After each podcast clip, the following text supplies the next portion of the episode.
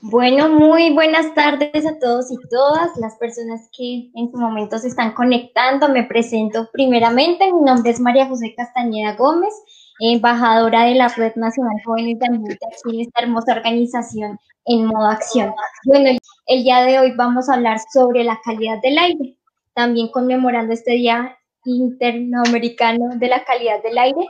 Tenemos como invitados, pero primeramente antes de presentarlos, también presento a mi compañero Sebastián Gómez, que viene en representación claramente de modo acción como joven líder. Bueno, aquí les presento a Juan Pablo Bejarano y a María José Rodríguez, que vienen en representación de la organización Zona Biciclaje. ¿Cómo se encuentran Juan Pablo y María José? Gracias, María José. Muy bien. Hola, María José, Sebastián. Hola, ¿cómo están? Muchísimas gracias eh, por la invitación a Modo Acción a la red de jóvenes por, por estos espacios y qué bueno pues aprovechar hoy en la conmemoración del Día Iberoamericano de la Calidad del Aire pues para, para hablar de, de bicicletas y, y, también de calidad del aire. Así es, bueno, para empezar quisiera que nos contaran sobre ustedes, quiénes son, de dónde son y ya pues mi compañero Sebastián les da la palabra para que comencemos a hablar sobre zona biciclaje las personas que no, no han tenido el placer de conocer este bonito proyecto. Eh, bueno, pues Majo, empieza. Sí. Eh, bueno, mi nombre es María José Rodríguez, soy politóloga, soy de Bogotá, actualmente estoy haciendo una maestría en estudios culturales latinoamericanos en la Universidad Javeriana. Entre, eh, bueno, Juan Pablo y yo somos colegas y amigos, pero entré a la organización aproximadamente hace cinco meses, precisamente con el proyecto de Escuela Líderes de la Bici. Y bueno, aquí estamos, digamos que mi rol un poco en la organización es tema de metodologías y pedagogía. Y bueno, también en lo que pueda ayudar en general, pero básicamente ese es mi rol. Eh, bueno, sí, así es, como, como decía Majo, somos, somos colegas también, soy politólogo eh, y pues eh, también llevamos desarrollando ya cerca de ocho años el, el proyecto de zona biciclaje, el cual pues, eh, al igual que, que, nos acompañamos hoy, pues somos un grupo de jóvenes que encontramos en la bici esta herramienta a nuestro alcance, a, nuestra mano, eh, para generar una propuesta de cambio, una propuesta de, de movilidad, en la cual pues eh, centramos nuestro trabajo en un ejercicio que tiene que ver con, con la recuperación de bicicletas, es, es, nuestro insumo, nuestro material esencial, y eh, buscamos pues llegar a poblaciones que muchas veces no pueden acceder a una bicicleta por distancia, por eh, recursos socioeconómicos, eh, como buscando y generar un aliciente hacia la solidaridad y hacia invitar a que las personas pues se unan. todo enmarcado también pues en dos objetivos de desarrollo, que, que, hablamos un poco sobre la reducción de desigualdades, uno de los retos pues que tenemos también como país más grande, y el segundo pues que tiene que ver con la educación de calidad en términos de que pues, todos estos ejercicios de, de intervenciones y, y, y, enfocados hacia la comunidad, pues también creemos que uno de los pilares que les pueden dar mucha sostenibilidad en el tiempo, pues tiene que ver con, con la educación. Entonces, pues eso eh, relativamente el biciclaje, que es el nombre que nos acompaña, tiene que ver con, con la recolección, la, la, entrega estas bicicletas. Eh, y pues el, el, trabajo se basa esencialmente en, en cuatro momentos, en el cual Primero recolectamos las bicicletas. Estas bicicletas generalmente pues son, son espacios que se encuentran en desuso, eh, en conjuntos, en centros comerciales, eh, personas que muchas veces compran una bicicleta nueva o, o quizás crecen los niños y, y, estas bicicletas se van quedando un poco olvidadas. Entonces pues eh, aprovechamos para que no se chatarricen y, y, las recuperamos por un equipo de, de voluntarios eh, también muy apasionados por la bicicleta. Luego hacemos una entrega y, y pues también tenemos un, un, seguimiento en el cual pues también buscamos medir el impacto de la propuesta, de ver si las personas la están usando, si la dejaron guardada y, y pues también buscando como un ejercicio de generar esta autonomía en, en, en las personas. Bueno, muy buenas tardes a todos y todas las personas que en su momento se están conectando. Me presento primeramente, mi nombre es María José Castañeda Gómez, embajadora de la Red Nacional Jóvenes de Ambiente aquí en esta hermosa organización en modo acción. Bueno, el día de hoy vamos a hablar sobre la calidad del aire, también conmemorando este Día Interamericano de la Calidad del Aire. También presento a mi compañero Sebastián Gómez, que viene en representación claramente de modo acción como joven líder. Bueno, Aquí les presento a Juan Pablo Bejarano y a María José Rodríguez, que vienen en representación de la organización Zona Biciclaje. ¿Cómo se encuentran, Juan Pablo y María José? Bien, bien, gracias, María José. Muy bien. Hola, María José, Sebastián. Hola, ¿cómo están? Muchísimas gracias eh, por la invitación a Modo Acción, a la red de jóvenes, por, por estos espacios y qué bueno, pues, aprovechar hoy en la conmemoración del Día Iberoamericano la Calidad del Aire, pues, para, para hablar de, de bicicletas y, y también de calidad del aire.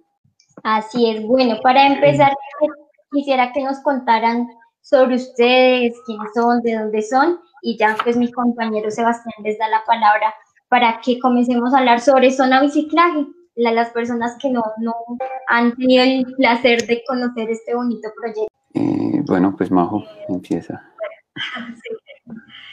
Eh, bueno, mi nombre es María José Rodríguez, soy politóloga, soy de Bogotá, actualmente estoy haciendo una maestría en estudios culturales latinoamericanos en la Universidad Javeriana. Entre, eh, bueno, Juan Pablo y yo somos colegas y amigos, pero entré a la organización aproximadamente hace cinco meses, precisamente con el proyecto de Escuelas Líderes de la Bici. Y bueno, aquí estamos, digamos que mi rol un poco en la organización es tema de metodologías y pedagogía. Y bueno, también en lo que pueda ayudar en general, pero básicamente ese es mi rol. Eh, bueno, sí, así es como como decía Majo, somos, somos colegas también, soy politólogo eh, y pues eh, también llevamos desarrollando ya cerca de ocho años el, proyecto de zona biciclaje, el cual pues, eh, al igual que, que, nos acompañamos hoy, pues somos un grupo de jóvenes que encontramos en la bici esta herramienta a nuestro alcance, a, nuestra mano, para generar una propuesta de cambio, una propuesta de, de movilidad en la cual pues eh, centramos nuestro trabajo en un ejercicio que tiene que ver con, con la recuperación de bicicletas, es, nuestro insumo, nuestro material esencial, y eh, buscamos pues llegar a poblaciones que muchas veces no pueden acceder a una bicicleta por distancia, por eh, recursos socioeconómicos, como buscando y generar un aliciente hacia la solidaridad y hacia invitar a que las personas pues se unan. todo enmarcado también pues en dos objetivos de desarrollo, que, hablamos un poco sobre la reducción de desigualdades, uno de los retos pues, que tenemos también como país más grande, y el segundo pues, que tiene que ver con la educación de calidad en términos de que pues, todos estos ejercicios de, intervenciones y, enfocados hacia la comunidad, pues también creemos que uno de los pilares que les pueden dar mucha sostenibilidad en el tiempo, pues tiene que ver con, con la educación. Entonces, pues eso eh, relativamente el biciclaje, que es el nombre que nos acompaña, tiene que ver con, con la recolección, la, entrega, estas bicicletas. Eh, la población con la que pues, buscamos generalmente trabajar también eh, obedece a lo que son los emprendimientos y trabajadores. Eh, buscamos siempre apoyar proyectos productivos, llamamos, que son personas que, tienen como esa necesidad. Y algo como que muy bonito que hemos hecho en los últimos meses es que hemos podido sacar el proyecto hacia zonas rurales, en Boyacá, en Bichada, en La Guajira, en Nariño y también en municipios aquí, aquí de Cundinamarca. Y pues digamos que, que, el ejercicio se ha centrado muchísimo en lo que tiene que ver con, con, darnos cuenta que muchas veces podemos ayudar a las personas con lo que no usamos, que muchas veces hay muchas cosas que se encuentran en desuso y pues podemos como romper ese ciclo de siempre estar adquiriendo y adquiriendo y más bien aprovechar como estos elementos para ayudar a alguien con lo que ya no usamos, eh, tratando pues siempre entender que, que, que, la bicicleta pues puede ser como esta herramienta de, de cambio y, y demás. Listo, súper. Eh, bueno, ¿ustedes cómo ven relacionados los objetivos o las metas de zona biciclaje con los cinco dominios de los estilos de vida sostenible? Eh, les, les, recuerdo esta movilidad, alimentación, vivienda, ocio y bienes de consumo. ¿Cómo ven relacionados sus objetivos con, con estos dominios? Listo, pues eh, el ejercicio de pedalear, digamos, para para, para, para, las personas que lo hacen se dan cuenta de un escenario supremamente amplio, porque vamos a poder encontrar tanto temas recreativos y deportivos como, como estos iconos que nos identifican en el país. Eh, y, pero también vamos a encontrar muchísimos ciclistas en la cotidianidad, que es también como nuestro, nuestro objetivo y pues nuestro eh, norte en términos de que cada vez pues aumente esta promoción. Uno, por ejemplo, eh, lo ve desde una ciudad como Bogotá, muchas veces eh, los hábitos y estilos de vida que nosotros tomamos en la ciudad se vuelven eh, hacia el sedentarismo, ¿no? Entonces empezamos a, a tener una poca actividad, empezamos a generar un consumo elevado en grasa, un consumo elevado en, en azúcar, en sal, y pues todo esto al final terminan convirtiendo en enfermedades que pueden ser de tipo cardiovascular eh, y demás. La bicicleta mm, y, todos estos espacios recreativos pues se vuelven una alternativa para el ocio. Por ejemplo, eh, lo que es Bogotá, antes, cuando uno nace, digamos nosotros que somos esta generación, eh, ya nacimos con la ciclovía los domingos, ¿no? Y, estos espacios, por ejemplo, se vuelven espacios para el ocio, donde muchas veces si uno quiere, o, bueno, antes de, que empezara toda la cuarentena y demás, porque ahorita está suspendida, eh, si uno quisiera salir con alguien, familia, amigo y demás, pues está como la ciclovía un espacio en el cual es gratuito, eh, no implicaría de pronto como a veces cuando entrábamos a un centro comercial que decía, bueno, si quiero invitar a alguien necesito tener algo de dinero para invitarlo a un café, para invitarlo al cine, porque tenemos como espacios que la bicicleta nos permite de forma eh, gratis, que es algo que también nos lleva mucho hacia el espacio público, hacia cómo interactuamos en el espacio público, cómo compartimos, cómo nos apropiamos de él, y, es ahí donde la bicicleta pues coge una, una fuerza muy, muy grande. Eh, en vivienda, por ejemplo, que, que es otro de los dominios que también nos han comentado, pues encontramos mucho y es que gran parte de las personas que usan la bicicleta pues son ciclistas anónimos. Ahora vemos mucho pues en redes y, y, y ve mucho todo lo que eran esos colectivos pro bici, pero realmente la gente que usa la bicicleta es el señor que va a trabajar en, la celaduría, la señora del servicio, eh, bueno, y eso ahorita se amplía mucho más porque ya encontramos estudiantes de universidad, directores, eh, profesionales, contratistas, pero todas estas personas... Ejecutivos también. Ejecutivos se vuelven anónimos al final y, y, la bicicleta se vuelve un ejercicio donde, por ejemplo, decimos, eh, necesitamos que lleguen hasta las viviendas, las ciclovías. No nos sirve de nada tener una ciclovía en la séptima, si solamente nos sirve para unos tramos, porque realmente la gente que, que más la usa es la gente que vive en las periferias, ¿no? Esta gente que en estas localidades que son mucho más alejadas y donde eh, como, como ciclistas y como actores viales, pues nos hemos dado cuenta de que también se ha hecho una voluntad muy grande y es por ubicar estos espacios al lado de las casas y, demás. Eh, en el tema de movilidad, pues la bicicleta eh, se ha vuelto también un fenómeno enorme. Esto no solamente le pasa a Bogotá, que a pesar que Bogotá es, es la ciudad en la región latinoamericana con más fuerza de la bici, se está viendo un factor global que, por ejemplo, ahora con, con lo que está pasando con el COVID, eh, se están dando unos escenarios muy interesantes para su promoción. Eh, nomás, por ejemplo, la semana pasada Boris Johnson eh, informó, por ejemplo, que el plan de, de, mitigación del COVID pues, va a estar muy enfocado en la promoción del uso de la bicicleta como política pública. actualmente, por ejemplo, lo que es la alcaldía de, Bogotá está empezando a implementar la política distrital de la bicicleta, está haciendo los consejos locales, los consejos consultivos y demás, y todo esto pues empieza también como a generar un escenario en el cual pues vemos que, que la bicicleta, y ya este es el último elemento, pues también se vuelve un, bien de consumo y se vuelve también hasta un estilo de vida, ¿no? Porque, porque al final vamos a empezar a encontrar que, que los mismos ciclistas se comienzan a interactuar y, y, así como hablamos de estos espacios donde uno puede conocer personas y conectarse, pues la bicicleta lo, lo, empieza a ofertar y todo. Entonces empezamos a encontrar eh, ya como para cerrar ahí un poco, que la bicicleta se vuelve también como un estilo de vida, donde a veces personas como, como nosotros, como zona biciclaje, pareciéramos evangelistas o evangélicos, perdón. eh, no es la palabra adecuada, pero, pero sí da el contexto y es promotores de, de este estilo de vida y, y, es muy curioso porque entonces lo que digo, se vuelve una gran parte del círculo social, pues terminan siendo ciclistas y a cualquier lugar que llega, llega a una oficina y quiere que alguien use la bici, eh, si alguien le pregunta cualquier cosa, pues uno está ahí como, como muy atento y es donde pues también eh, nos gusta mucho, por ejemplo, estos espacios porque pues nos invitan también como a, a, cómo pensarnos la bicicleta desde la academia, eh, desde el medio ambiente, desde, desde volverlo un estilo de vida y una iniciativa pues que también sea como ese pan de cada día. Y bueno, relacionado con lo que está diciendo Juan, me parece importante el tema del espacio público. Bueno, Bogotá es una de las ciudades referentes de, de la bicicleta en América Latina, básicamente por, por digamos, el número de ciclorrutas que tiene, aunque todos sabemos que, que tiene falencias, pero lo que genera esto es que la bicicleta esté dentro de la política pública constante y que sea un proceso también para nosotros, tanto usarlo como como estar pendiente de toda esta situación, ¿no? Lo que decía Juan es verdad. Eh, eh, identificamos en trabajos anteriores que más que todo la clase media baja son los que usaban la bicicleta como medio de transporte hacia su trabajo, pero identificando el espacio público también hay personas que, que no solo lo utilizan como medio de transporte, sino que lo utilizan como medio de trabajo. Entonces están los domiciliarios y está la gente que vende también en bicicletas, que hace parte del espacio público y que para nosotros también es muy importante eh, tener en cuenta, tanto en los proyectos de zona de reciclaje como en general, porque es que es un proceso que a lo actual, a lo que estamos viviendo con la pandemia, nos ayuda a pensarnos un poco cómo debemos movilizarnos y cómo debemos pensar y compartir el espacio público.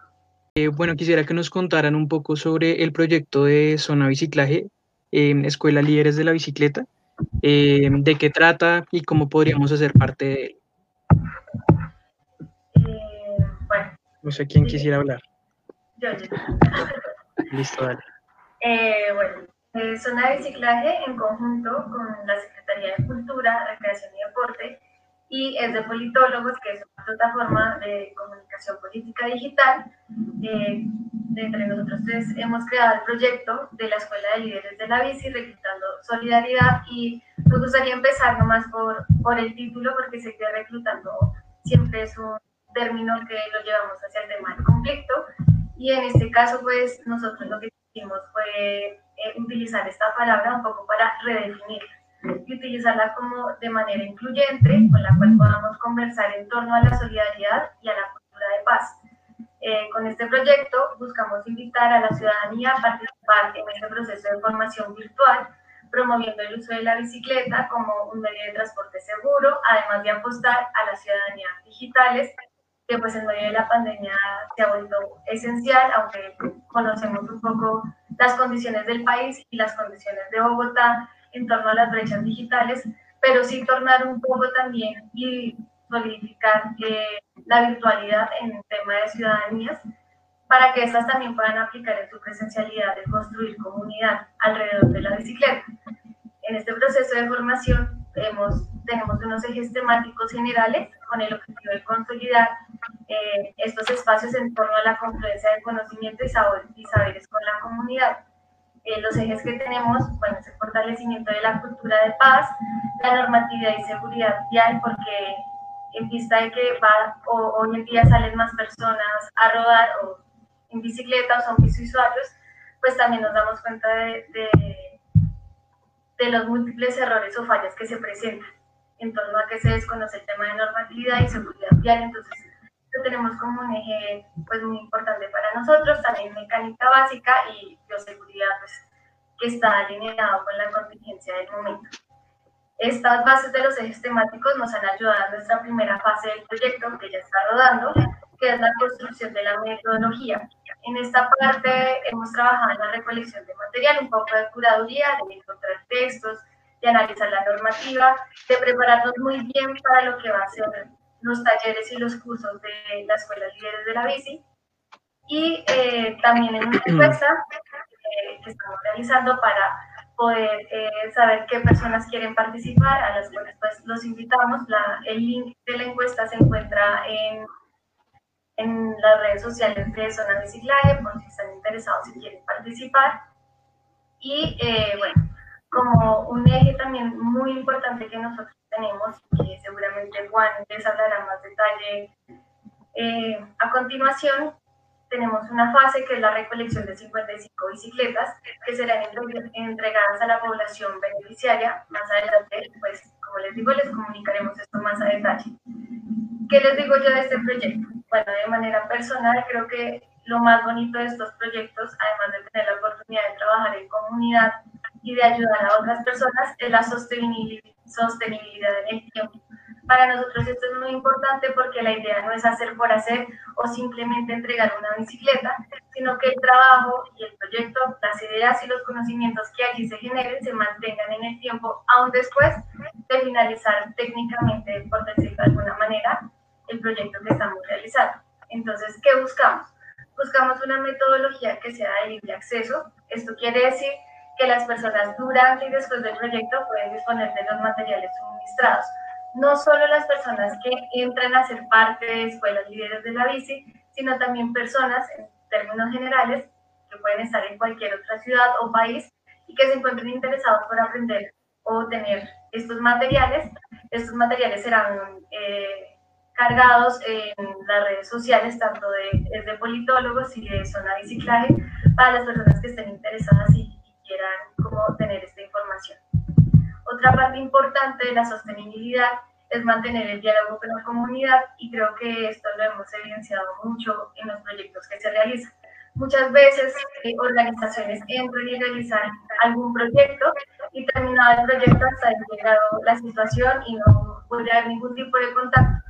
Entonces creemos que es importante tener un diálogo con la comunidad, tener un diálogo con las instituciones locales que nos quieran ayudar y también con las organizaciones para así seguir promoviendo el uso de la bicicleta.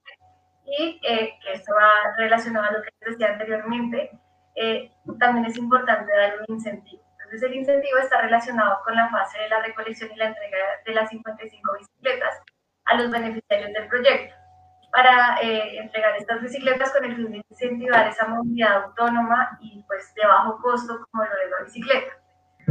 Eh, como les comentaba anteriormente, tenemos una población beneficiaria del proyecto y nuestro enfoque poblacional está relacionado con los residentes de la localidad de Suba y barrios circundantes, básicamente es porque allí se encuentran las instalaciones de zona de reciclaje, y también con población de víctima del conflicto y excombatientes, y en general interesados en el uso de la bicicleta como una herramienta de transporte, de trabajo o de ocio. Eh, no sé si Juan quiera añadir algo, pero no sé si... Vale, vale. Okay.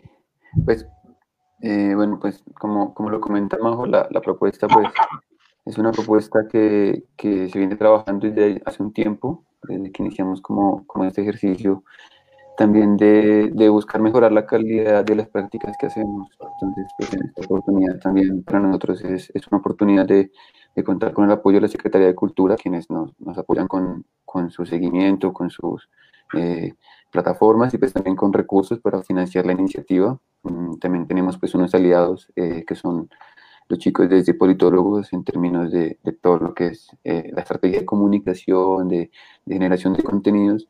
Y nosotros como, como zona de biciclaje pues nos centramos mucho en lo que es la promoción del uso de la bicicleta, en el cual pues buscamos promover el uso de la bicicleta eh, con bicicletas recuperadas, pero también, y como ciclistas que somos conscientes, muchas veces nos hemos dado cuenta de que la cultura del ciclista pues eh, es complicada, ¿no? Si, uno le pregunte, y de hecho, por ejemplo, hay, hay encuestas como la, la de Bogotá, ¿cómo vamos?, de, esta ONG, donde se dice que eh, cerca del 45% de los encuestados al momento de hablar de la cultura de la bicicleta informan pues que el ciclista es un mal actor vial, tiene todo el sentido, ¿no? Eh, respetamos muchas veces los semáforos, el uso de la bicicleta en el puente, y, muchas veces uno dice, bueno, pero ¿por qué se genera este conflicto cuando sabemos que hay otros actores viales que también no lo respetan?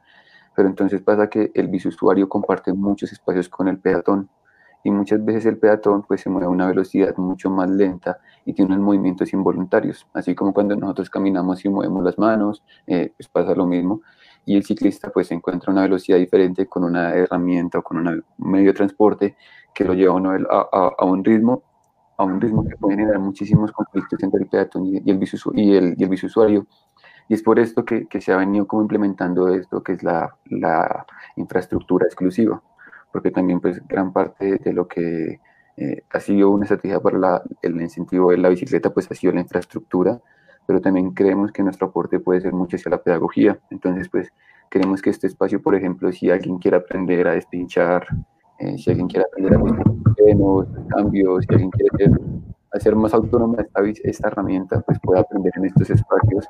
Si alguien quiere aprender sobre normativa, quiere aprender sobre eh, qué elementos necesito tener para moverme en bicicleta, mm, también lo puede hacer. Y, y, ahora también, por ejemplo, y el último que tenemos muy claro es el tema también de seguridad integral, porque pues sabemos que hay, hablar de seguridad nos puede ir hasta bioseguridad con todo lo que nos habla del COVID y, y demás, de cómo podemos mitigar esto, pero también hablamos de una seguridad integral porque pues también somos conscientes y es muy latente lo que está pasando con los ciclistas en términos de hurtos, eh, asesinatos, siniestros y demás, y pues también creemos que aunque no todo está bajo nuestras manos, pues hay algunas maneras de mitigar estos elementos. Entonces pues buscamos que estas bicicletas recuperadas sean un incentivo también para estas personas que muchas veces han dicho, oiga, yo quisiera montar bicicleta, pero la verdad no tengo cómo, que eso pues pasa muchísimo. Y también pues hacemos una invitación y es a estas personas que quizás tienen una bicicleta abandonada, un repuesto que ya no usan y demás, pues también eh, a, buscar la manera de con esto pues aportarle a, otra persona. Esto es, es, una cadena de empatía, siempre llamamos como un puente y es que al final eh, aprovechamos esos recursos escasos que tenemos a nuestro alrededor para beneficiar y, digamos personas del común ayudando a gente que no conoce. Y, y bajo esto pues ocho años se han hecho, se han hecho todo un, un estilo de vida y, una manera pues de conectar y, vivir con mucha gente ese tipo de, experiencias y, en la cual pues también, y lo planteamos mucho al momento de hacer la propuesta, eh, ya como antes de irnos para preguntas y esto, y era que buscamos que también esta propuesta pues mm, por un lado eh, se base mucho como en ser nuestra propia autoridad, eh, nosotros pues creemos que, que, como una cultura ciudadana se debe basar mucho en eso, ¿no? En cómo nosotros mismos nos somos conscientes y nos eh, nos basamos y nos juzgamos de acuerdo a nuestro comportamiento, que no necesitamos tener un policía, no necesitamos quizás tener un semáforo o una señal de tránsito para que me esté diciendo, porque uno mismo es consciente de cuando está haciendo las cosas bien y cuando no. Entonces, a veces es dejar un poco ese individualismo, dejar de pensar en que porque yo voy tarde o que porque yo sí tengo afán, porque pues realmente eh, creo que por ese tipo de cosas de siempre estar pensando en nosotros es que estamos en una sociedad tan desigual, ¿no? Entonces siempre tratamos como de que esta bicicleta pues vaya como con esa filosofía de la empatía y, la solidaridad. Así es, Juan. Es, o sea, crear empatía y yo creo responsabilidad colectiva, pues entre ambas partes. Bueno, para iniciar con nuestro bloque de preguntas, yo voy a hacer una y pues mi compañero Sebastián hará la otra. Nos preguntan, ¿existe alguna para tener un grupo de ciclistas para sentirse más seguro a la hora de salir? Bueno, eh, eh, pues digamos que sí, por decirlo así. A, lo largo del tiempo se han creado varias aplicaciones, aplicaciones para celular como, como Vico, por ejemplo, y, de hecho pues hay algunas muy vigentes deportivas como Strava y demás, pero si hablamos en términos de seguridad para salir, eh, a mí me parece algo muy, muy práctico y son los grupos que hay muchas veces en Facebook, por ejemplo en el cual hay grupos de ciclismo de ruta, urbanos eh, y demás, que obviamente pues siempre se, se, habla de que hay personas infiltradas en esos grupos que quieren hacer maldad y demás, pero pues también hay, hay personas eh, y son perfiles reales en los cuales pues, se pueden compartir estas rutas. Y yo hace poquito pensé y decía, bueno, puede que haya mucha gente que quiere montar bici y no encuentra con quién salir a, a pedalear, ¿cierto? Eso, eso a, a, mí me pasa, por ejemplo, eso que tengo varios amigos ciclistas y, y y pensar lo mismo, quizás una aplicación o un grupo podría ser como algo chévere porque me podría ayudar a conectarme con personas que, que quizás vivan en mi, ubicación y, podamos pedalear y, y pues por vida podrían funcionar mucho los grupos, pero yo también invito a que la gente publique que monta bicicleta y se van a dar cuenta que los mismos ciclistas comienzan a hablarse y demás, entonces también es una opción. Eh, bueno, aquí también nos preguntan, eh, ¿Qué opinan de volver permanente las ciclorrutas provisionales que se establecieron durante la pandemia? Bueno, mm, esta es una pregunta muy, muy bonita porque, de hecho, pues, en el caso, por ejemplo, mío, que soy ciclista, pues estoy completamente de acuerdo, teniendo en cuenta que, que es una aprobación y también es una reinterpretación del espacio público.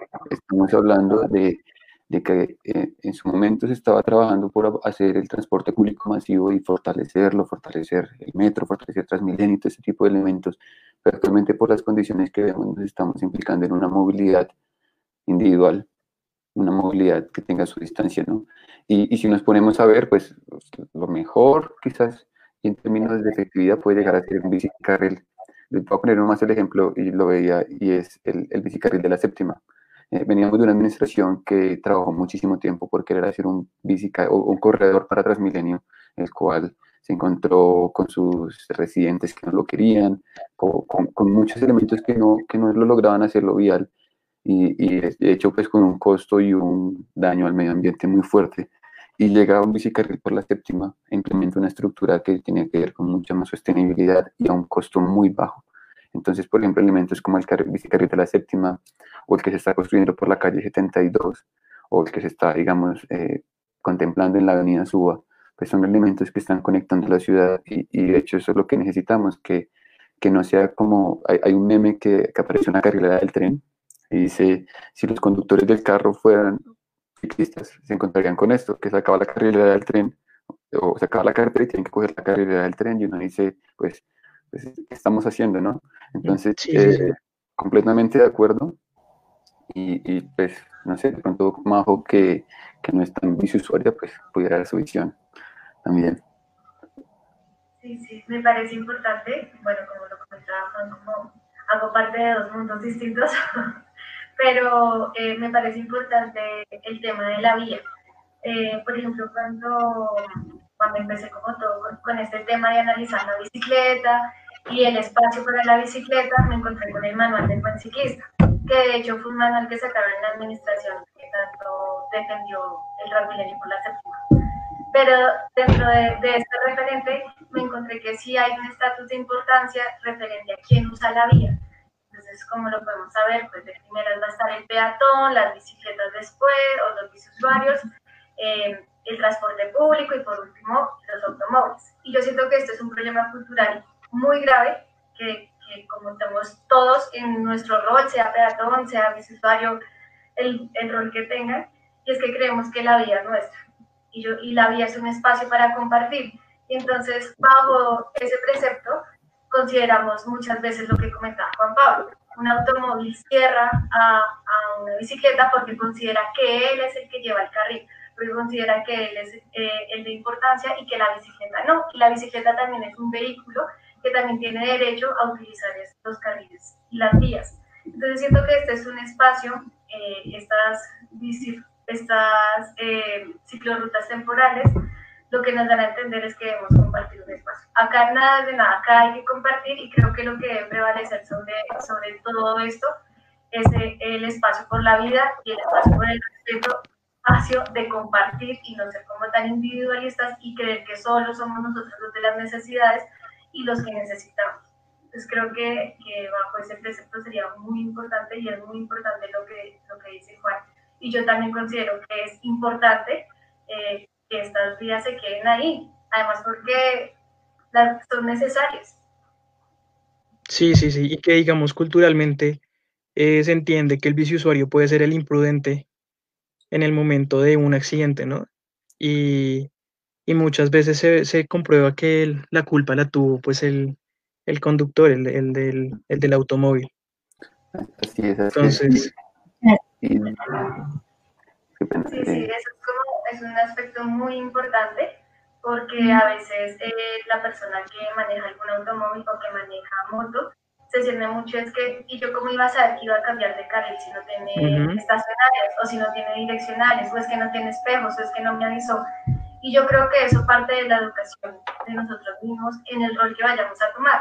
Y siento que se tardó un poco Bogotá y Colombia en general en este tema, pero el año pasado para las personas que querían eh, sacar su licencia de conducción, sí se pedía como requisito para tenerla aprender sobre el ciclista, que esto, esto no lo enseñan de verdad, te enseñan todo lo referente al carro, pero no enseñan el entorno, cómo debemos convivir con el entorno, con las otras personas que también utilizan la vía. Yo siento que sí. este es un proceso importante, pero como dice Juan, esto puede estar escrito, esto puede ser ley, puede salir la alcaldesa a decirlo, pero si uno no toma conciencia de que debe ser así y que lo importante no es quién le gana a quién o quién llega primero, sino la vida, pues podríamos comprender y manejarnos mejor en el espacio público. Así sí, es, bueno, continuando con nuestra ronda de preguntas por aquí, John Gerardo Valero nos pregunta, ¿qué responsabilidad tenemos como ciudadanos de Bogotá al ser la capital latinoamericana de la bicicleta. Eso es, me parece muy chévere cómo está marcado en la capital latinoamericana de la bicicleta porque eh, sí lo somos, somos muy ciclistas y yo creía que una de las responsabilidades, pues es como, como, como hablamos y seguimos hablando, tiene que ver con, con el ejercicio nuestro, de, de, cómo nos movemos, cómo nos, nos comportamos y hasta cómo reaccionamos, ¿no? Entonces creía que una de las responsabilidades, pues, más importantes tiene que ver eh, con esto, con el respeto a las normas de tránsito, Mm, también cuando me preguntan qué responsabilidad tenemos como ciudadanos de Bogotá, creía que como ciudadanos pues tendríamos que aprovechar estos espacios que tenemos, que son también únicos. El hecho que tengamos toda esta infraestructura ciclista es para que la usemos, no para que estemos por el carril de al lado, aunque se puede, pero pues también sabemos que, que, un uso adecuado pues tiene que ver con esto. Sabemos que muchas veces son riesgosos, que están mal hechos y demás, pero pues el hecho de ocuparlos y el hecho que cada día la gente los vaya usando y demás, pues es una seguridad ciudadana y pues también e, eso también es responsabilidad. Otra responsabilidad que yo tendría es hacia la empatía, ¿no? Porque a veces vemos gente que está varada o, o nomás sin tener que ser ciclistas, vemos gente que podríamos ayudarle y no lo hacemos, ¿no? Entonces también creería que eso es otra línea. Y, y, y, por ejemplo, a mí algo que me sorprendió mucho y es que cuando, cuando yo nací, pues para mí la ciclovía fue lo más normal del mundo. O sea, para mí la ciclovía fue un plan de domingo, por decirlo así. Pero cuando ya tuve la oportunidad de crecer y pude ir a otras ciudades y fuera del país y demás, pues cambia todo el concepto y de hecho eh, es muy bonito porque la gente que viene afuera siempre que, que, que, ha viajado por toda la región dice, oiga, es que yo donde más llegué y vi bicicletas fue aquí en Bogotá. Y, no la vi fue en, un, en, una carrera deportiva, sino la vi fue en la cotidianidad. Y es que uno llega a Bogotá, se baja del aeropuerto y lo primero que es una bicicleta que dice Bogotá y, y se encuentra con la 26. Entonces, creía que esa sería como la responsabilidad después. Son muy individuales, porque el de la bicicleta es un, una revolución chiquitica que se vuelve por millones y pues ya estamos en esto. Nos pregunta Carolina Eiva. Hola, buenas tardes. Me interesa saber qué aplicación de GPS recomiendas porque Google Maps no da ruta en bicicleta. Carolina, Carolina fue una de, de las personas que nos acompañó en la Escuela Libres de la Bici del año pasado, de hecho. Así que qué gusto saludarte, Caro. Y, y bueno, pues eh, yo lo que recomiendo es, es, Google Maps. Lamentablemente no tiene el, el, el sector de, de, la bicicleta, de, del modo. Sin embargo, hay que combinar tanto lo que es modo peatón con modo, con modo carro, por decirlo así. Eso sí, pues lo más importante es, es, registrar antes de salir, pues para no conocer muy bien el sector. Pero si ya uno quisiera registrar lo que es un recorrido en GPS, así como un, trayecto para hacer deporte o quizás uno saber cuánto se demora de su casa eh, al trabajo y de vuelta y demás. Eh, aplicaciones como por ejemplo Strava, que funcionan con el celular y, y, que funcionan sin datos, pues son muy prácticas también. Nos pregunta Laura Vanessa Vargas, ¿cuáles rutas creen que deben de ser instauradas en la ciudad para que las personas logren cambiar sus hábitos y comenzar a usar más las bicicletas? esta pregunta es muy bonita porque yo diría que las rutas que la gente tiene que usar eh, o qué rutas se deberían instaurar son las rutas que lleguen a los barrios, es decir, las rutas que lleguen a, a, lo más fondo, así como los alimentadores en Bogotá los encuentras milenio, esto necesitamos también que hagan, que hagan las rutas, porque mm, de hecho hay, hay, estudios, por ejemplo, hay un estudio de la Universidad Nacional que, que se hizo hace unos años en el que decía que se hizo un estudio en los estratos 4, 5 y 6 para ver cuántos kilómetros habían para encontrar un espacio adecuado para la bici y se encontraron que solo tenían que recorrer 500 metros. Y cuando hicieron el mismo estudio en los estratos 1, 2 y 3, para ver cuántos kilómetros tenían que recorrer para encontrar ese primer bicicarril o, o esa primera infraestructura exclusiva, tienen que recorrer un kilómetro y medio. Y si uno compara lo, lo que hablamos, que, que las personas de, digamos, de estratos socioeconómicos más bajos la usan más, pues debería ser al revés, ¿no? Y, y, yo creía que, por ejemplo, lo que yo hice de, lo que dice Laura, de, de, cambiar los hábitos y comenzar a usar la bicicleta, pues muy, muy importante va a tener que ver la, la, la administración, lo, lo, distrital, que es quien puede generar infraestructura, quién, quién puede pintar las calles, quién es quien, quien tiene ese deber y también esa autoridad. Y también creía que los hábitos comienzan por nosotros mismos, por, por perder el miedo a sudar, por ejemplo, por perder el miedo a llegar eh, al, al, trabajo. Eh, yo, por ejemplo, frente a todo eso y, y pues también he estado en trabajos formales y demás, pues me ha parecido muy bonito porque de hecho me he vuelto hasta mucho puntual, ¿no? Entonces uno dice, eh, si yo en Transmilenio me voy, pues eso es una moneda al aire cuando voy a llegar, ¿no? Pero en bicicleta uno es consciente de sus tiempos y uno dice, bueno, para no llegar sudado, pues me muevo más lento o me pongo una camiseta y me cambio. Y esos tipos de hábitos son los que nos ayudan a, promover la bici. Ya al final termina uno comprando ropa para irse al trabajo en bicicleta. Eh, eh, y ese tipo de cosas, y sobre todo, y yo diría que también tiene que ver mucho con el autocuidado. Como, como comenzamos esta conversación, vivimos en una ciudad en la cual prácticamente no podemos movernos mucho, y, y menos ahora, ¿no? Entonces, eh, la bicicleta pues también se vuelve un hábito para estar en movimiento y, y, y, pues cuando nos toque salir y demás, eh, puede ser una excusa para pedalear, hacer algo de ejercicio y pues también para mitigar todo, todo el contexto y las condiciones que vivimos ahora. Sí, relacionado con, con lo que comenta Juan, creo que es importante también analizar eh, un sistema de transporte incluyendo la bicicleta. Entonces, por ejemplo, vimos muchos casos, sobre todo en Bogotá, eh, con el tema del Transmilenio, cuando querían ampliarlo hasta Soacha, que si bien colinda con Bogotá, pues hace parte de Dinamarca.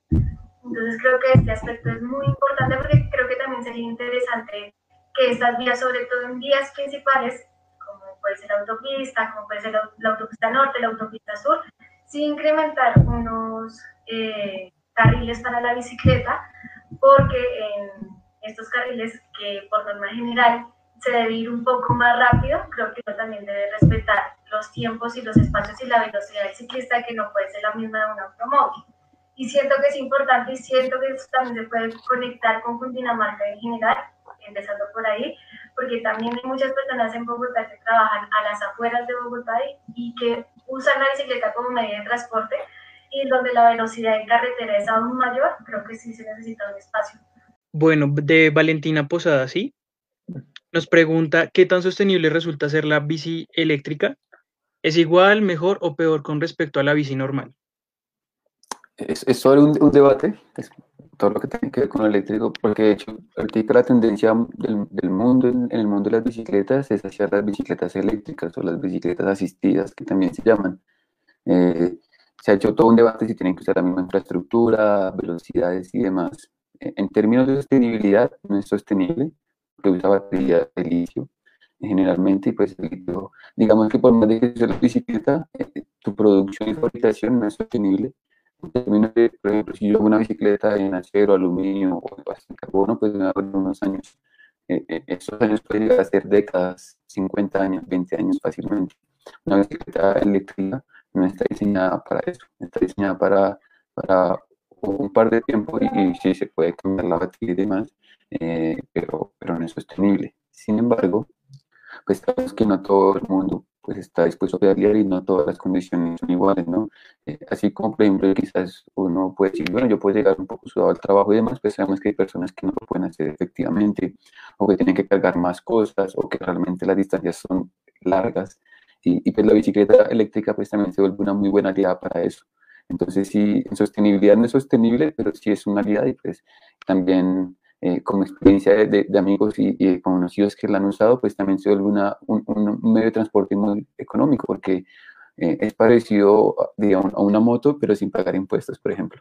Y, y, y se genera un debate súper enorme porque a veces van muy rápido sobre la infraestructura ciclista y eso pues también es un riesgo para todos los actores, pero, pero creería que sí, es como, es, una ambivalencia. Sí, sí, sí, digamos, eh, yo, yo, tenía el caso eh, en donde tuve la oportunidad de realizar mi práctica. Eh, estaba formulando un proyecto de movilidad sostenible y pues realicé una encuesta y una de las de, la, de los inconvenientes que veían las personas de transportarse en este, pues, este, pues en este vehículo alternativo era que llegaban muy sudados a, al trabajo y que no tenían el espacio como de cambiarse, de, de arreglarse y decían que si tuvieran la oportunidad de tener una bicicleta eléctrica, de pronto, de pronto les gustaría más como esta opción, ¿no? Eh, pero pues bueno, ya que lo mencionas, entonces, desde, desde, ese, desde ese punto de vista, pues no se ve tan, tan sostenible, ¿no? Sí, eh, al igual, por ejemplo, eh, lo, que, lo que decía Majo hace un momento, lo que comentas tú de, de, este tema muchas veces de la familia o de los que no somos o no son usuarios, pues eh, sí todo esto, yo siempre digo, estos son como, como los miedos, ¿no? Uno le tiene miedo a las cosas hasta que las conoce. Entonces, de pronto, es cuando uno llega a una ciudad nueva o una calle que uno no conoce y uno dice, oye, esto parece peligroso, pero realmente muchas veces no lo es, solamente es que no lo conocemos y ya después nos sorprendemos porque decimos, oiga, yo le tenía hartísimo miedo a esta ruta, ¿no? Y ahora que la conozco me voy hasta con el celular caminando. Sí. E, entonces, lo mismo pasa con, con esto de la bici y, y a veces cuando la gente me dice, oiga, pero es que yo no puedo irme al trabajo en bici, digo, pero ¿cómo es posible que usted sí es capaz de llevarse los tenis en Transmilenio para no usar tacones, por ejemplo? Uh -huh. pero, pero no es capaz de llevarse una camiseta blanca para cambiársela. O sea, si ya lleva todo un kit, de, cambio, pues. de cambio, otra maleta más. Sí, yo, yo hago una invitación muchas veces y es, eh, si uno quiere, pues obviamente no está tan bueno lanzarse hacia la calle porque pues lo mismo, no conocemos las rutas y las rutas del carro pues no son las mismas de la bicicleta, sino es comerse todo el smog de la ciudad, eh, porque hay que hacerlo más por los barrios, pero sí, por ejemplo, invitar a, si uno tiene un conocido, un amigo que hace una ruta similar, pues decirle, oiga, ¿por qué no me acompaña unas veces mientras que yo voy, voy cogiendo experiencia? Eso es como, como, sí, como un guía o algo así por el estilo, como, como una, una caravana, un acompañante. Así es, bueno, antes de darle la palabra a Sebas, ay, perdón, Majo, yo no, eh, yo creo que pues al momento de las personas que son bici usuarias, también se da la posibilidad de un reconocimiento a los espacios, digamos, eh, como tú decías, Juan, que bueno, lleguen a una ciudad y no ve, o sea, se siente perdido como un laberinto, y la bicicleta nos da la posibilidad de conocer espacios que no, no sabíamos que existían, y también reconocer tal vez lo digo, las problemáticas, digamos, de un barrio, como que va pasando la bicicleta y ve algo extraño, como que, ah, bueno, acá pasan cosas distintas, porque, o sea, no creo que pase como tal cuando uno va en una moto, un carro, o sea, es distinto, no sé, en la bicicleta uno se da la posibilidad de ir más tranquilo, más bueno, esto, descanso un momento, entonces súper, súper chévere en relación a eso. Dale, más. Gracias. Lo que iba a decir es pequeño con respecto al tema de, de la bici eléctrica. Yo siento que, que Juan tiene mucho, mucha razón en este aspecto y siento también que esto abre mucho debate, pero eh, siento que, digamos, dentro de las, de las posibilidades, de las dinámicas y opciones que tenga cada persona diferente, si tiene la oportunidad de utilizar una bici eléctrica y después migrar a una bicicleta tradicional o por si sus condiciones físicas o sociales o, lo que sea, decide utilizar una bicicleta eléctrica, siento particularmente que en este momento, en este momento de pandemia, pues sí es esencial también, en parte, si las personas quieren empezar por ahí, pues también motivar el transporte individual para evitar el masivo, aunque honestamente, de mi parte personal, las bicicletas eléctricas no, no, no me gustan o no son muy fuerte o no me parece como tan, tan interesante, pero si hay personas que sí quieren o ya las tienen o las quieren usar o por condiciones físicas y demás tienen que utilizar una bicicleta eléctrica, también me parece como muy importante apostarle a eso. Sí, es cierto, es cierto. Bueno, Majo, ¿qué dices? Vamos con otra, otra preguntita. Listo. Bueno, aquí nos pregunta María Alejandra Becerra. ¿Qué opinan del estado actual de las ciclorrutas? Súper importante. Sí, pues podríamos decir que hay, dos tipos, digamos, también de ciclorrutas. Tenemos las ciclorrutas que venían de antes, que eran esas ciclorrutas que se hacían sobre el andén, por ejemplo, a la misma altura del andén. Estas están terribles. Hay algunas que ya les han nacido raíces eh, y demás. Y muchas veces las rampas están mal diseñadas, entonces uno termina dañando los, las llantas de su bicicleta, los aros, por, por, por esos bachotes que pareciera que no eran rampas. Sin embargo, no hay que desconocer también que se ha hecho mucha infraestructura nueva. Eh, hay, hay, mucha infraestructura y yo digo que, que, es lo que me gusta ahorita de, de coger este espacio que da de los vehículos y es que es muy económico porque prácticamente estamos hablando de, de, pintura, eh, de estos gatos que ponen para separar y bueno, pues ya hay algunas que son más estructuradas y, y ponen elementos en hormigón y demás, pero realmente mmm, diría pues que, que las, las viejas están en muy mal estado, pero las actuales eh, van mejorando y pues también nos están poniendo a la altura de los carros en términos de no estar subiendo y bajando todo el tiempo andenes, que eso también es lo que ha hecho que la gente no use pues, la, la ciclorruta en general, porque siente que no avanza a una velocidad buena. Sí, sí, sí. Y pues digamos, en mi caso me pasaba que había una ciclorruta, hay una ciclorruta em, como a una cuadra de donde vivo, en donde hay un árbol que está así, pero cruzadísimo. Y la gente sigue usando la ciclorruta, pero le toca trabajar para esquivar esa ramos y no, o si no los dejan. Entonces, pues también, también, también importa mucho esa, ese tipo de, no sé, ah, infraestructura. De... es, es, un reto, ¿no? Porque es muy bonito que hayan árboles en la ruta. Sí, claro. Porque claro. todo da sombra, eh, pues mejora la calidad y todo, y está como nos sentimos. Así como decía Majo Castañeda, uno se siente pues conociendo la ciudad, pero también implica un mantenimiento continuo, Y es que también, pues como todo, yo lo que digo es que en términos de que vaya aumentando la, la, infraestructura ciclista, pues va a ser también mucho más económica porque eh, eh, su mantenimiento es muy económico, o el peso de una bicicleta nunca se podría comparar con lo que hace un vehículo eh, convencional. Entonces sí, sí es, es muy económico. Listo, dice Laura Espina, ¿cuál es su percepción respecto a la calidad o el estado y cantidad en cuanto a infraestructura disponible en la ciudad, siendo a veces esta una falencia para que las personas opten por este medio de transporte o que por esto mismo optan por usar las vías eh, para transporte público y vehículo particular. Bueno, de, hecho ahí eh, eh, la ley 1811, por ejemplo, nos dice algo muy bonito y es que esta ley cambió todo el concepto de, lo que es también infraestructura para lo que se creían que eran las calles para los carros, porque realmente pues hablamos de, espacio público en general, ¿no? Entonces, pues en, calidad de estado, como, como lo mencionábamos ahorita, en lo que tiene que ver cantidad, pues eh, la idea y, también en términos de cómo la ciudad va creciendo y se va comportando, pues tiene que aumentar, tiene que también apostarle a que haya una conectividad en las que ya hay. Por ejemplo, como, como les comentaba ahorita, esta que se a implementar por la calle 72 es, es muy práctica porque está conectando ciclovías que van por la avenida Boyacá, eh, que vienen de la, de la Cali, que vienen de la 68, que son vías horizontales que muchas veces no tienen como una subida eh, hacia, hacia el oriente, hacia, hacia lo lateral, entonces, apostarle muchísimo a eso, a la conectividad, creería que sería como el, elemento. Y, y, bueno, una cuñita ahí, y es que la ley 1811 eh, nos dice algo y es que el ciclista puede ocupar un carril completo. Anteriormente el manual de tránsito decía que teníamos que pegarnos a 30 centímetros del andén y eso es la cultura que hemos desarrollado porque pues así nos criamos pero actualmente ya el bici usuario es un actor vial como la moto, como el carro, y puede ocupar un carril completo y de hecho está muy mal que se meta entre los carriles, que haga lo mismo que las motos. Eso es lo que también eh, genera pues toda la imprudencia y demás. Listo, bueno, para culminar nuestras preguntas y ya darle paso a Juan y a Majo para que nos digan dónde están, dónde podemos seguir aprendiendo de ellos. Aquí nos pregunta David Ramírez Naranjo. Cuando hablamos de sustentabilidad y más aún en tiempos de crisis económica, la bicicleta es una forma de reducir los gastos mensuales. ¿Qué cifra podría ahorrar una bici usuario al mes? Muy buena pregunta. Eh, de hecho, esa pregunta me la hizo Majo hace poco también. Eh, eh, hablábamos de, de, la comparación de los precios entre alquilar una bicicleta y comprarse una bicicleta pues, y demás. Y, y efectivamente sí, se ahorra, si uno lo ve sencillamente, por ejemplo, uno se podría decir que me gasta entre mil y 5 mil pesos eh, diarios, ¿no?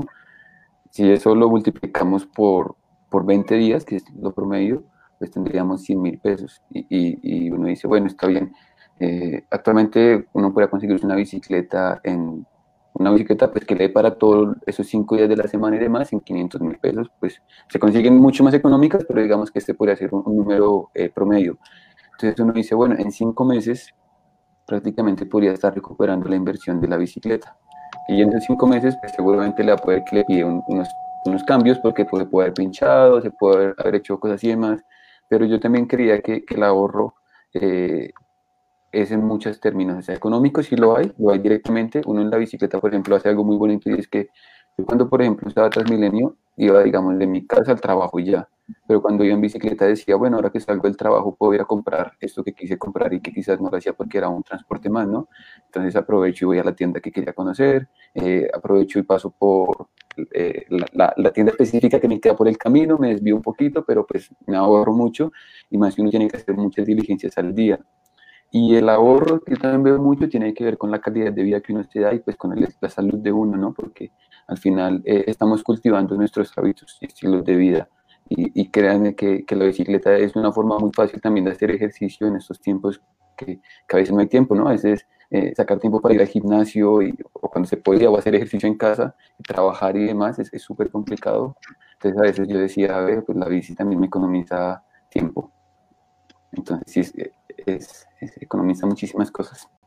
Listo, dale, bueno, ya para culminar es muy importante que nos inviten nuevamente a ser parte de la escuela de líderes, donde se encuentran y también que ahí veo hacer parte del cambio. ¿Cómo podemos hacer parte del cambio con Zona Bicicleta? Eh, bueno, como les comentaba anteriormente, el link de la encuesta para saber un poco más de ustedes y poder contactarlos está en las redes de Zona Biciclaje. Y también queríamos como eh, aprovechar el espacio para invitarlos a las donaciones, pues la organización en parte eh, se basa o hace estos ejercicios gracias a las múltiples o muchas donaciones que puedan hacer las personas, en este caso, que ya no usen las bicicletas, que era algo que también eh, Juan Pablo decía. Sí. Entonces, eh, Zona Biciclaje las recupera y las entrega. En este caso, las entrega pues a la población beneficiaria del proyecto y pues para así poder hacer el sueño de niños y niñas, jóvenes y adultos que necesitan movilizarse en Bogotá. Eh, en esta presentación que están viendo eh, está el contacto, está el contacto de Juan Pablo y está el contacto de Alejandra Marín, que ella es otra chica que está en la organización y que es muy buena coordinando con todo el tema de las donaciones para las entregas y demás.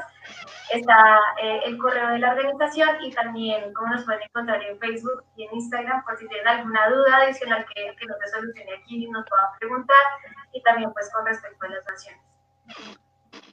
Así es, así es. Así que eh, si están interesados, si montan bici y, demás, pues invitadísimos a que nos sigan en, las redes sociales. Estamos ahí publicando constantemente eh, muchos de los elementos que hablamos. La bici es una visión que vemos muy, muy global. También si tienen repuestos o partes o, por ejemplo, viven en un conjunto y, y saben de bicicletas que están abandonadas, muchas veces vemos estos biciparqueaderos eh, atestados y uno se pregunta, pero ¿de quién si no las están usando? Nosotros nos encargamos de, evitar su chatarrización y pues también de hacer estos espacios adecuados. Así que invitados a que nos sigan y pues también muchas gracias por el espacio para compartir este, esta experiencia y este proyecto. No, a ustedes. Y bueno, antes de, darles una super noticia que está, o bueno, algo súper chévere que está haciendo en Nueva no sé si Sebas quieras agregar algo para terminar, como ya como tipo reflexión, diría yo, de este bonito conversatorio. No, pues eh, como podemos ver, creo que los beneficios del uso de la bicicleta son bastantes. Eh, entonces, no sé, por nombrar algunos, tenemos lo que es la reducción de la polución, se disminuyen eh, pues considerablemente las emisiones dañinas que contaminan pues la ciudad, las ciudades en general. también podemos ver la reducción del estrés porque bueno, anteriormente en la, eh, en la vía eh, anterior al COVID, eh, teníamos todos estos trancones, embotellamientos, y pues utilizar este medio de transporte creo que nos beneficia en cuanto a la reducción del estrés. bueno, también como lo comentaban ahorita Mario José y Juan Pablo, sobre el ahorro, pues para los biciusuarios también se puede, se puede nombrar ahí y también tener como un estilo de vida saludable, ¿no? No, no quedarnos en el sedentarismo, sino eh, pues usar este tipo de vehículos eh, y ya, eso sería todo, pues me parece genial la iniciativa que tienen y felicitaciones a los dos. Gracias. Muchas felicitaciones y pues gracias por aceptar esta invitación. Yo así de recordaría antes de darle la palabra a Marcela Rodríguez, eh, que hace parte del equipo en modo acción, para que les dé una super noticia. Eh, recuerden, les recuerdo nuevamente las redes sociales de Zona Biciclaje, en Instagram y en Facebook Zona Biciclaje.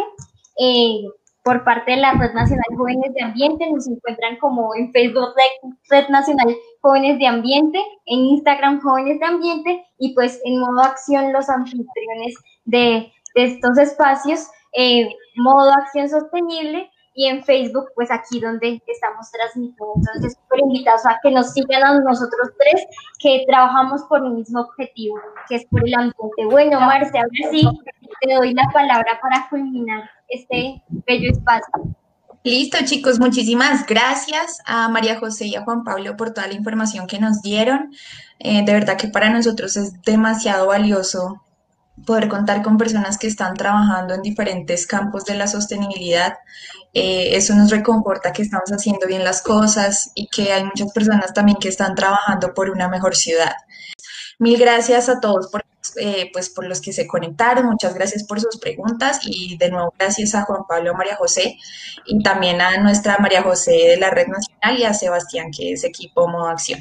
Entonces chicos, muchas gracias. Eh, Chao a todos, que estén bien. Hasta luego. Chao, gracias.